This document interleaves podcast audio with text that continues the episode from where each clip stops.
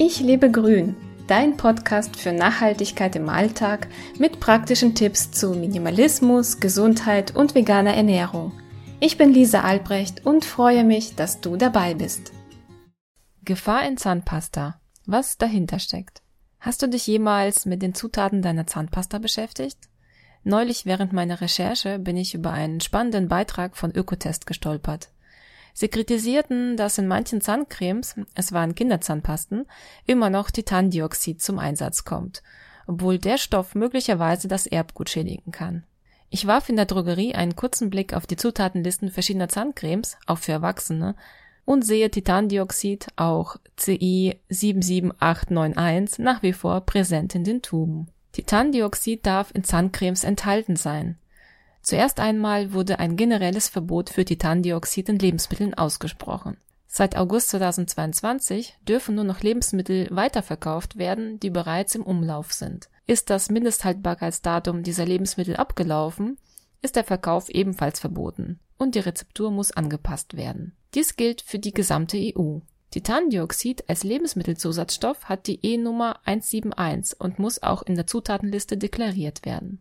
Dieses Verbot gilt jedoch nicht für Kosmetika und Medikamente.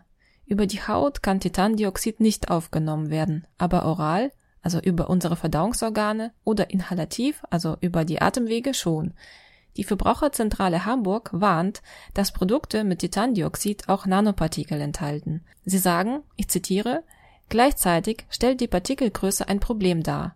Titandioxid deckt bei einer Teilchengröße zwischen 100 und 300 Nanometern besonders gut und entfaltet seine Bilanz. Doch Nanopartikel sind so winzig, dass sie in menschliche Zellen gelangen können.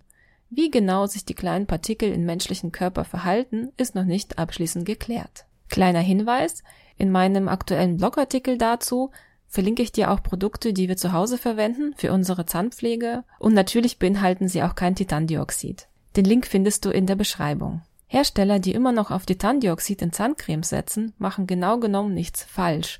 Sie verstoßen gegen kein aktuelles Gesetz. Trotzdem frage ich mich, ob nicht auf Titandioxid gänzlich verzichtet werden könnte. Schließlich hat es keine wichtige reinigende oder pflegende Funktion. Titandioxid wird in der Regel aus optischen Gründen in Zahncremes eingesetzt. Ich verzichte komplett auf Titandioxid. Auch bei unserer Tochter waren wir von Anfang an besonders kritisch, was die Inhaltsstoffe in Zahnpasta angeht. Denn kleine Kinder können die Zahncreme auch mal verschlucken. Außerdem möchte ich den Kontakt von Titandioxid mit unseren Schleimhäuten meiden. Wenn Titandioxid für unsere Hautschicht aktuell als unbedenklich gilt, lassen sich die Schleimhäute mit der Haut nicht eins zu eins vergleichen. Lieber bin ich auf der sicheren Seite und greife zu Produkten ohne Titandioxid für unsere Zahnpflege. Du hast Lust bekommen, dein Leben in die Hand zu nehmen? Besuche meinen Blog unter www.ichlebegrün.de.